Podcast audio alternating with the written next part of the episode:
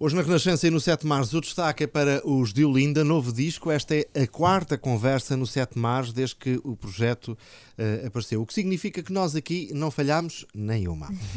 boa noite a ambos, Olá, neste caso à Ana Bacalhau e ao, ao Zé Pedro Leitão. Boa noite. E obrigado pela vossa presença. Obrigada. Já lá vão alguns anos desde que falámos pela primeira vez, foi só com a Ana nessa altura. Ok. Vocês eram mais envergonhados. Era. Exatamente. É, Com o tempo fomos desenvolvendo a capacidade. de E tinha uma coisa muito formal que era uh, tipo porta-voz. A Ana era porta-voz dos dele, estou a brincar. Uh, e portanto lembro-me no estúdio aqui em frente, Sim. onde conversámos pela primeira vez a propósito deste projeto. Já passou muito tempo e isto continua um sucesso. Qual é o E segredo? nem, nem demos pelo tempo passar. Aliás, vimos pela imprensa que fazíamos 10 anos. Desde o primeiro concerto em 2006. Certo. Ahm, foi um, assim, foram 10 anos recheados de coisas bonitas que nos aconteceram.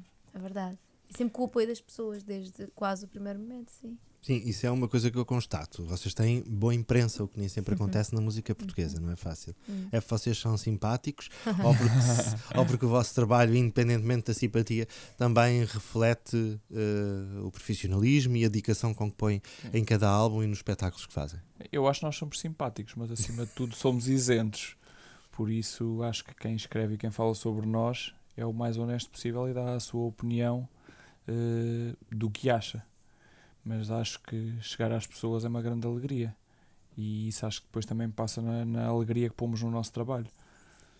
Este, estes anos todos, eh, agora aqui para nós, ninguém nos ouve, faz de conta que estamos lá na, na vossa, na vossa casa, onde vocês eh, fazem estas coisas todas.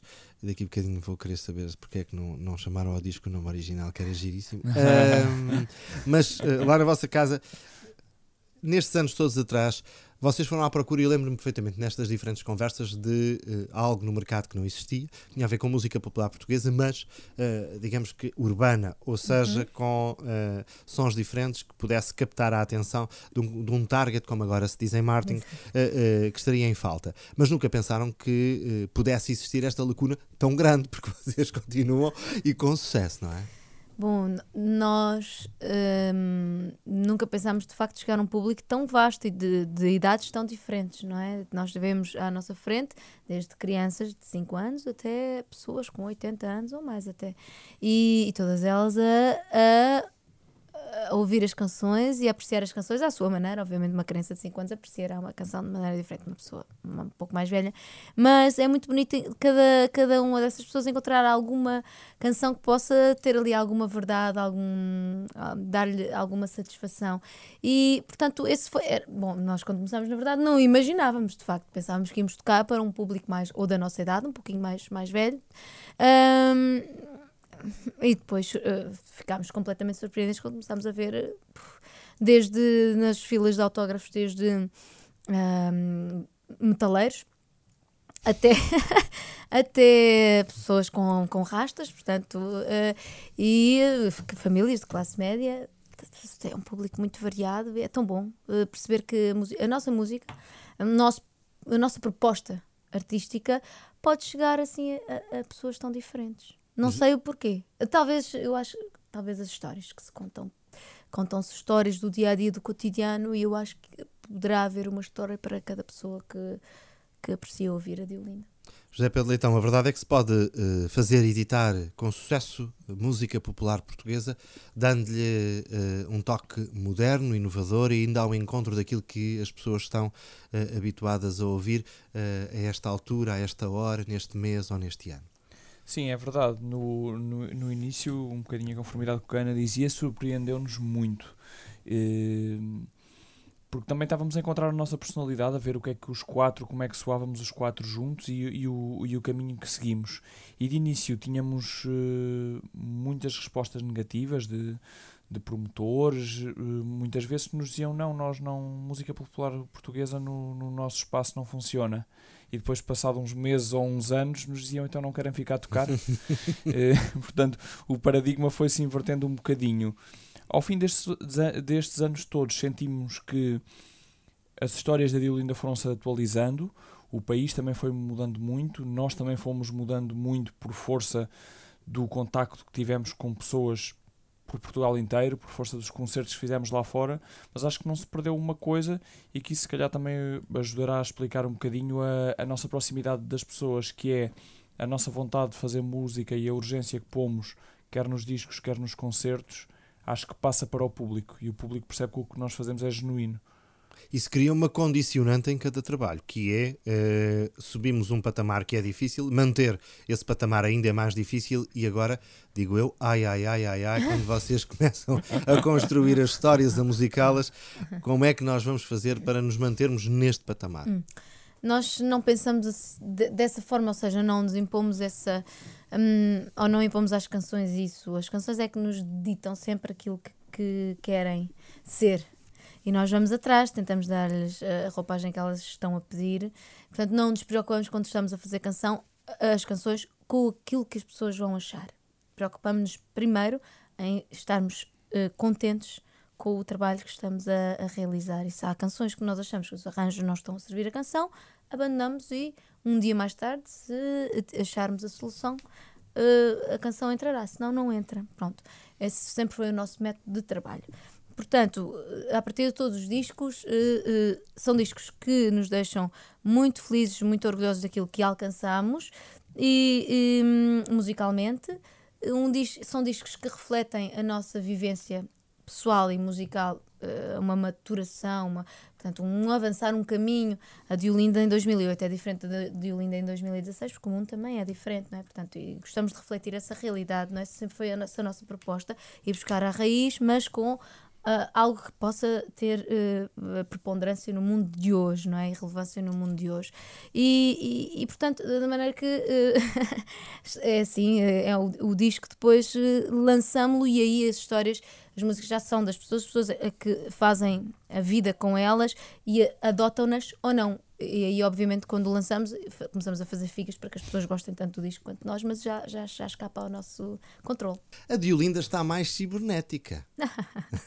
é verdade. Ele sai o disco e entra uh, imediatamente para o número 1 um do ah, iTunes. É verdade. E grande festa lá em casa. Grande festa. Com claro. uns novos. Ora, Exatamente. Cortinas enfim, lavadas. Sim, não, não, claro. não, é que as outras estivessem sujas. Mas é verdade, isso pode ser, isso é um reflexo não só de, de como a indústria eh, está a mudar, não é? A construir streaming e de compra através da internet, mas também talvez de um público uh, a que estamos a chegar antes do, do, do CD do, em formato físico. Uh, uh, penso é uma, eu é uma que realidade cada vez maior e incontornável. É, e, e, é um público, eu acho que ainda é, pelo menos há uns anos era, público tendencialmente mais jovem, é o público que compra através da, da internet. Portanto, é ótimo saber que estamos a chegar a esse público. Espero que também consigamos chegar ao público que compra o formato físico. Vamos falar destas histórias que aqui temos. Uh, neste caso, o, o, Pedro da Silva Martins continua a ser o poeta de serviço. É verdade. É, é, uma, é a avença que ele. Não. Para que estragar o que está, está certo. Mas é consensual isso entre claro. vocês. Sim. Portanto, ele escreve e depois vai a um comitê de censura. Não. Não. não é preciso. Não, é. depois começamos a ensaiar, começamos a ver o que é que cada canção, que caminho é que pode levar. Hum. E, geralmente temos um lote de canções maior do que o que gravamos, por isso não será exatamente uma censura, mas será a canção que se desenvolve mais acaba por entrar para o disco e as outras acabam por ficar para trás. Nesse processo vocês mostram a alguém para perceber o que é que funciona melhor ou não? Quando já está, quando as coisas Sim. já estão audíveis, ou, ou seja, quando uh, o trabalho já está mais que, adiantado. É, sim. sim, o nosso trabalho já está tem qualidade suficiente para ser mostrado a pessoas de confiança. Uh, mostramos, mostramos sim. sim. a pessoas. E vocês testam canções novas em concertos?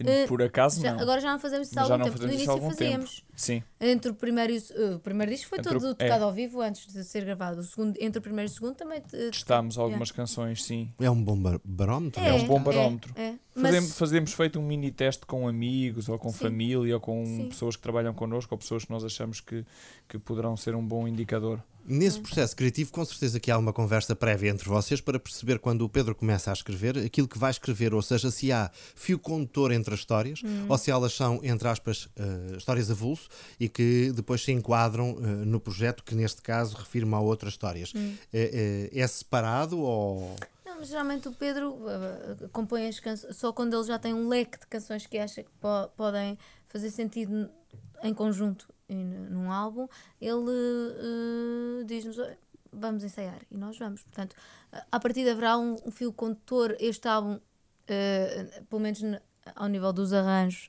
é um álbum diverso nas suas propostas. Ah, Arrojado. Tem alguns momentos Digo de arrojo. Tem alguns momentos mais fora Pois da tem. caixa para quem esteja habituado ao vídeo linda, assim. Pois. É. Mas eu acho que se estranha, depois entranha-se. Pelo menos é o que nos têm dito. Obviamente que haverá pessoas que não choram graça, mas Isso vai, isso vai ser fácil eh, depois. Isso, estão a rir pela forma como a Ana disse. Eh, isso vai ser fácil depois transpor eh, para o palco, para o dia a dia, para a estrada. Bom, estamos a falar aqui especificamente de uma canção que tem um beat eletrónico eh, pelo Riot, que é a velha DJ, que acompanha os nossos instrumentos acústicos. E não só, que Não a só, canção não. do maestro Vasco Sim, é o Azevedo Rio Nunca é Tarde das também Cordas, é exatamente. desafio. O Nunca é Tarde, Nunca é Tarde. é também uma construção da orquestra muito E que faz a canção. caótica verdade, e é? que é muito, é, e que é muito importante uh, para a canção. Ou seja, se retirarmos essa peça, temos um instrumental bastante longo em que Canção não, aquilo, a canção toda se dirige é para aquele momento. ali, Então, a- ao vivo, vamos levar uma caixinha impecável, mágica. onde metemos lá dentro a orquestra e o Riot, assim, assim. Combinaram isso com, com o maestro eh, eh, tá, Vasco sim, Azevedo. ah, Ele sim. também é é uma pessoa 5 estrelas. Sim, portanto, é. Daqui um abraço Sim, para é. ele. E, e, portanto vamos eh, disparar, é assim que se chama na nossa linguagem. Ah, vamos disparar as cordas, vamos disparar o beat por cima das canções enquanto as tocamos. É tipo fogo à peça. Exatamente. Este Outras Histórias eh, acaba de sair com resultados eh, extraordinários. Estas eh, 15 histórias refletem a realidade de muitos dias de cada um de nós e de outros com que nós às vezes não nos confrontamos. O que eu quero perguntar é: há sempre aqui alguma ponta de canção de intervenção nos de Olinda? Bom, eu acho que em todos os, os nossos álbuns se encontra pelo menos uma canção que reflete alguma preocupação social. Ahm, neste álbum eu apontaria para o bote furado. É uma coisa que é natural em nós, nós somos assim no nosso dia a dia, portanto é natural que isso depois passe para a música.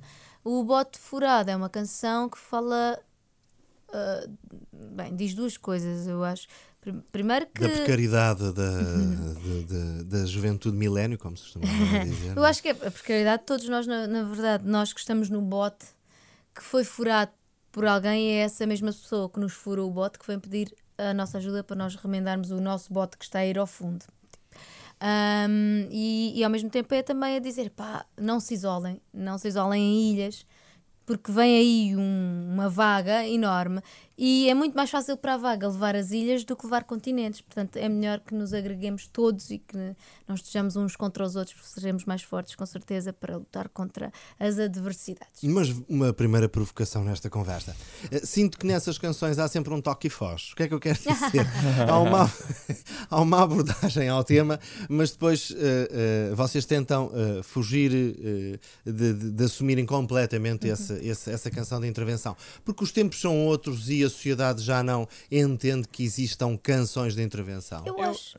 Eu acho que se calhar tem mais a ver com mesmo com a nossa forma de estar e de ver a vida.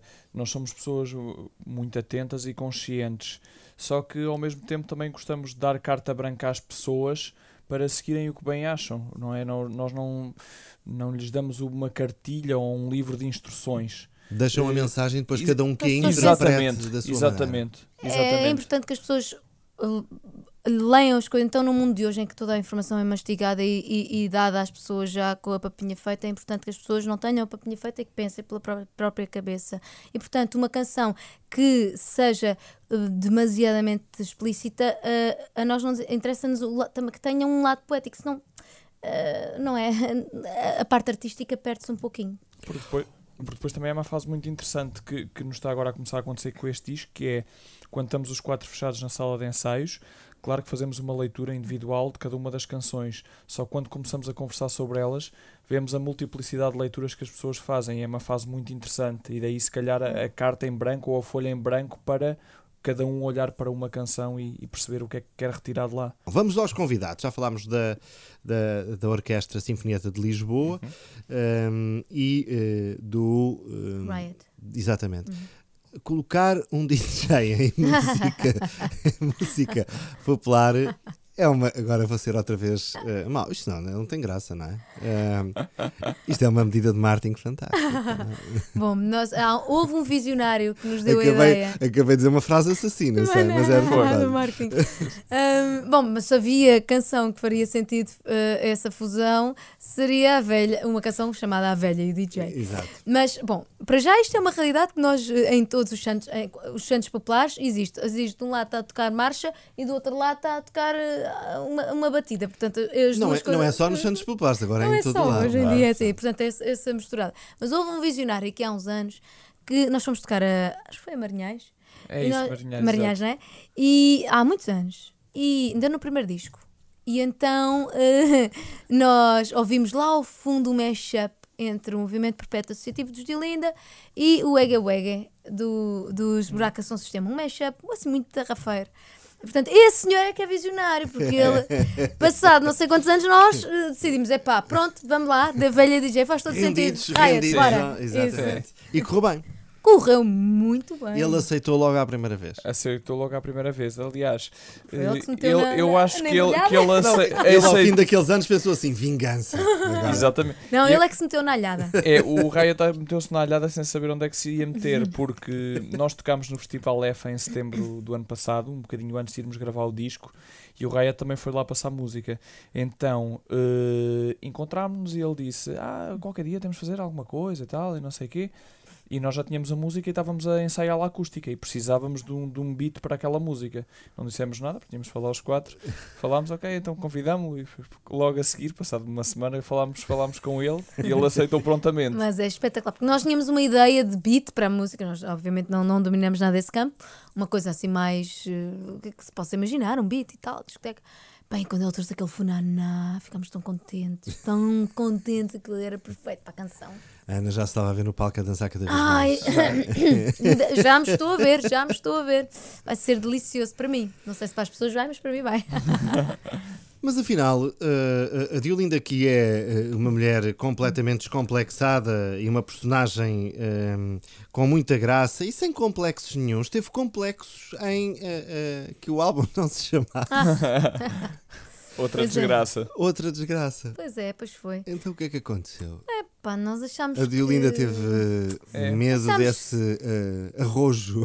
Nem foi isso, era mais eh, uma questão de não queremos. Não, assim, nós gostamos desse humor autodepreciativo e, e era irresistível para nós. Só que depois começámos a olhar para aquele lote de canções e era um bocadinho injusto para o lote que Era. achámos nós. Chamar-lhe outra desgraça. É, é.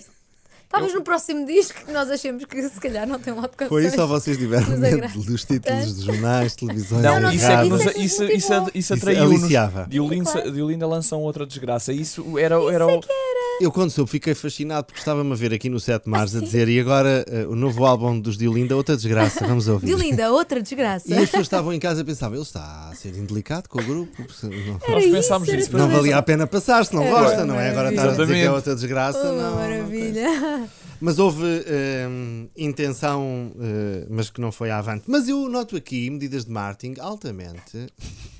Estou a ser Quais- provocador, quais? que é para Que isto a mais? graça. Que mais? Claro que sim, que mais? Que é. Ma- mais, hum, mais, mais medidas de marketing. Em plena construção, eh, a Diolinda coloca eh, cá fora uma mensagem no Facebook a dizer que é uma seca fazer arranjos. Ah, isso, isso- foi tão bom. Isso foi muito É. bom. O face-jacking, como se costuma Exatamente. dizer. E eu Lá está fiquei, o humor autodepreciativo. Exatamente. O, eu fiquei fascinado a pensar: isto é, é marketing atrás de marketing, eles estão uns On as- fire. nó- nós já conhecemos o Filipe Melo há, há, há muitos anos e do jazz, de outras, de outras aventuras. Andanças. Hum. E o Filipe é uma pessoa muito querida e muito genuína.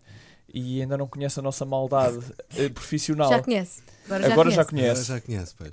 Ele vai, dia que a vai gravar, estamos num estúdio, uma mesa do género desta, ele deixa o portátil aberto e vai, a- vai a atender o telefone. Pronto.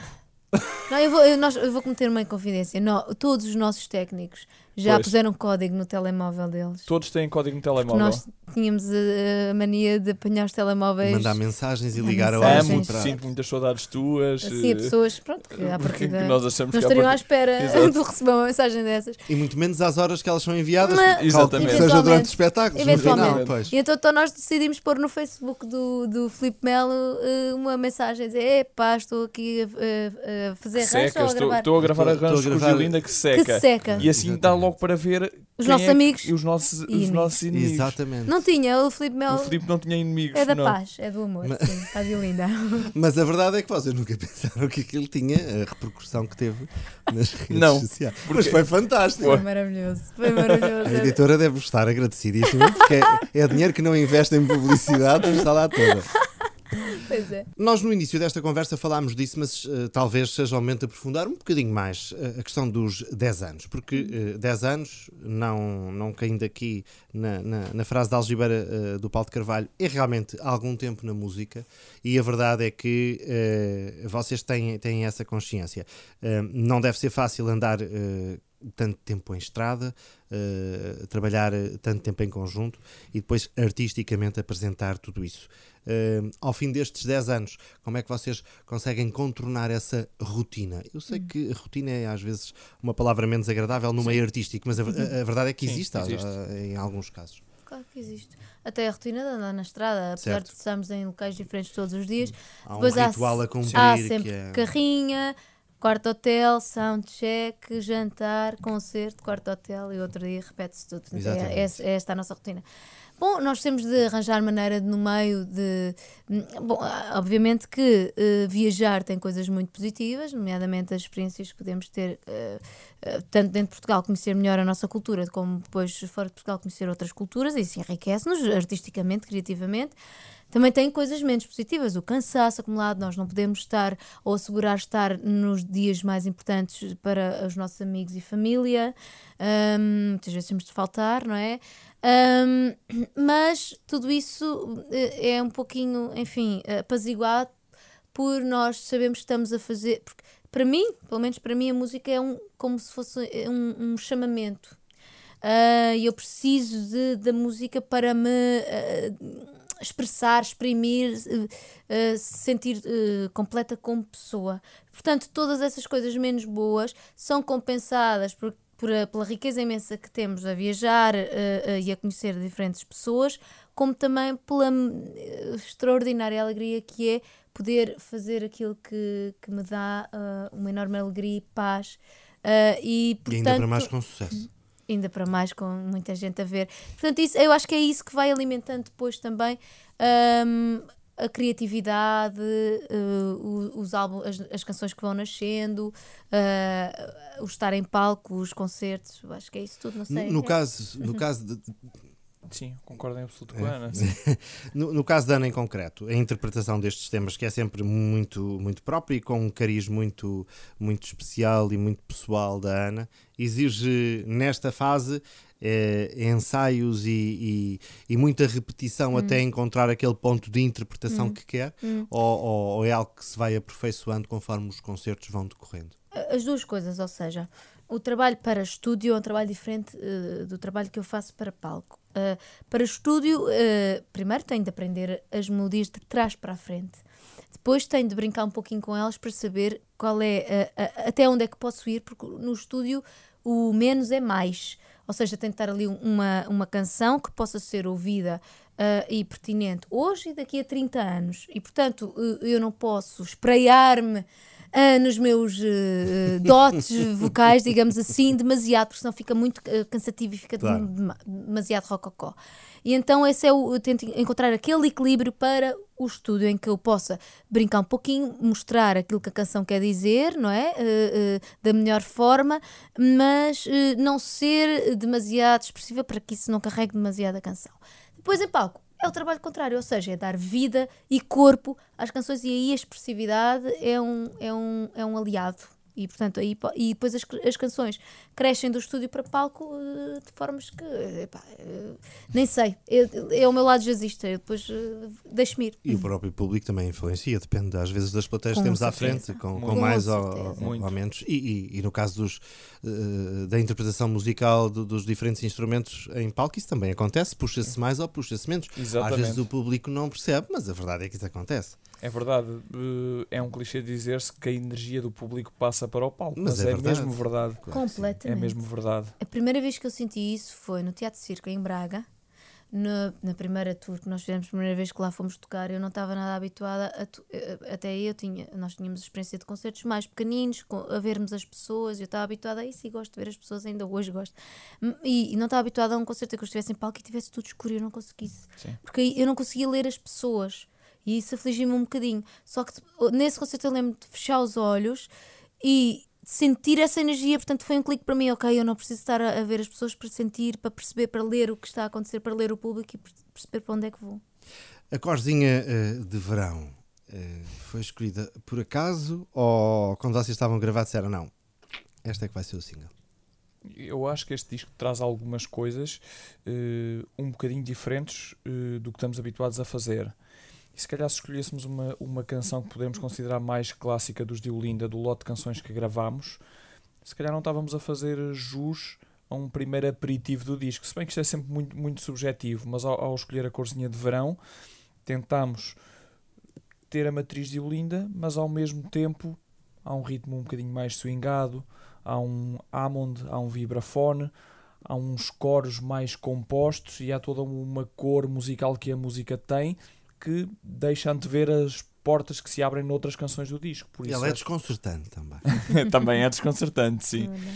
É verdade. O... E depois também mostramos às nossas cobaias, digamos assim. Sim. E, e destacaram, na primeira audição, destacaram o Corzinha de Verão. Portanto, pronto, fomos por aí. Ora, isto significa que eh, nos momentos menos bons lembram-se de bater à porta de Diolinda e o que é que ela vos diz? Ah. Bom, Ela dá-vos bons conselhos. A Diolinda, com certeza. Anda-nos a dar bons conselhos desde 2006, não é? Zé? Acho que sim. Acho que Ela diz-nos para levarmos a vida a sorrir, que é o melhor. É o melhor não nos darmos à tristeza, que obviamente que aparece, mas sempre tentar trabalhar essa tristeza de forma a que depois no fim, passado assim o pior período, possamos eh, pôr-lhe um sorriso, pô-la a sorrir, pôr a tristeza a sorrir. Vocês, quando há, ah, ah, os quatro, há, às vezes pessoas podem, ou tentam, dizer assim: vamos aqui fazer um pequenino desvio e vamos até ali, ou vamos até lá. Dizem: não, a Diolinda está ali à janela e não nos deixa fazer esse desvio. não sentimos que a Dilinda seja assim um, um colete- uma prisão. Não sei, sentimos até que é uma senhora bastante liberal, nesse sentido, que nos deixa ir para vários sítios. Obviamente nós tentamos sempre não atraiçoar sim. aquilo que é a alma da Diolinda, né? mas, com, mas como é uma alma tão vasta, nós sentimos ah, compelidos a, a poder ir para qualquer lado que as canções, aí sim, as canções é que são o nosso limite, não é? E sentimos que como a vida de uma pessoa, a vida da Diolinda vai tendo cada vez mais camadas e se calhar o limite neste disco é muito mais largo do que era no disco anterior e nos discos anteriores, porque a Diolinda foi vivendo a sua vida ao longo dos anos e foi compondo a sua vida, foi tendo experiências mais ricas. A Diolinda eh, gosta de outros artistas da música portuguesa. Ui, a prova adora. é que, eh, volta ou não volta, eles vêm aqui estes discos. e, eh, no entanto, ela, a Diolinda ainda não fez nenhuma, digamos que, parceria ou, ou duetos. ela ainda está a pensar o que é que gostará de fazer nessa área ou ainda não é o tempo? Pois, eh, Finalmente tenho os sérios. Fiz uma pergunta que eles ficaram a pensar. Ui, Ficámos o que é que vamos responder sim. agora? Não, por exemplo, nunca fizemos um disco à semelhança, por exemplo, estou-me a lembrar de um que o, que o Sérgio Godinho e os Clã fizeram, um disco Pois. mesmo partilhado Não. entre duas bandas, dois Não é? artistas, duas entidades. Isso nunca fizemos. Já tivemos participações pontuais, do Sim. António Zambujo no disco sim. anterior, do Manuel Manel Cruz, Exato. de muitos músicos convidados. Hum, Pois, mas uma composição partilhada com outro projeto e uma É. em misturar bandas. Tivemos uma experiência com os Linda Martini no, no- na homenagem ao, ao Variações, que foi giro juntar um som bastante elétrico, com Exato. um som bastante acústico, foi muito giro, mas de facto não. Talvez, eh, lá está, isso terá de vir de uma forma natural e eu eh, quero acreditar que um dia uh, encontremos também um, um, um projeto que, que, tal como no Riot, nos cruzemos para ir Sim, para um festival certo. e tínhamos já essa, esse feeling, uh, esse material pronto a partilhar com, com outras Sim. pessoas. E se calhar depois duas ou três músicas daí. levam porque é que não fazemos um disco em conjunto. Pois, exatamente. Mas seria uma coisa que em, a mim me agradaria imenso. Eu adoro, uh, lá está esta alma de jazzista, uh, que é um bocadinho também tocar com toda a gente, porque se pode aprender imensas Sim. coisas, tocar com outros é músicos.